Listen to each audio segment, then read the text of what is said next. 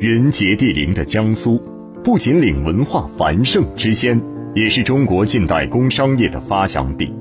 其中，地处长江入海口、有着“江风海运”美誉的苏中城市南通，更以中国近代第一城的传奇，涵养着现代苏商的精神根脉。提起南通，人们总会在脑海里浮现出许多的第一。而这些第一都有着一代儒商张謇的身影。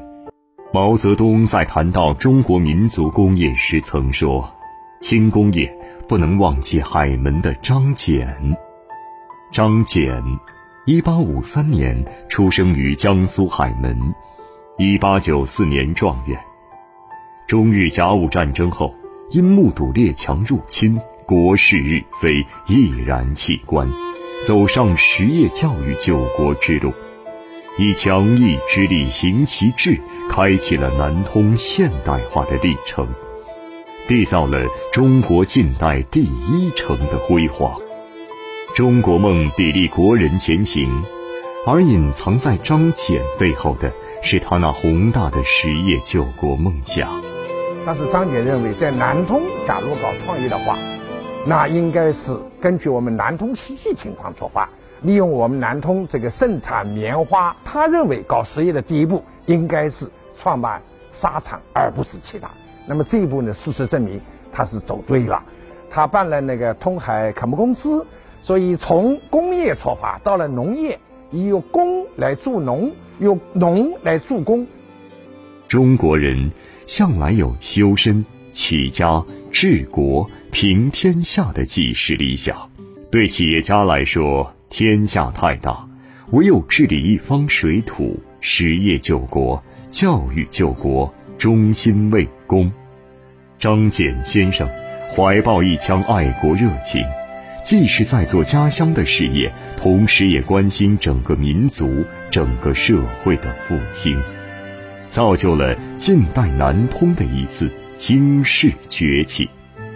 一八九五年啊，张謇在南通的唐家闸办了中国这个近代啊规模比较大的大生纱厂。那么以此为起点的话呢，到了清朝末年的时候，他已经建立了以大生纱厂为核心的、以轻纺工业为主、工农业兼顾的民族工业的集团。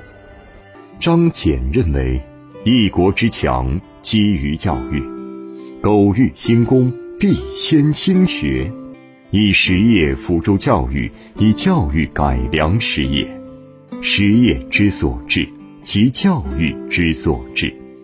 张謇提出父教育、母实业的主张，大力提倡和兴办平民教育、师范教育、职业教育，兼顾特殊教育。把教育的目标锁定在教育治民、教育兴业、教育救国、教育兴国。简单的说，他办教育一开始就有一个宏观的插合，办基础教育，小学、中学、大学；办职业教育，办社会教育，办公益教育的。所以我嘱咐的话。这个两个轮子，一个副教育，一个母实业，其中也有点区别。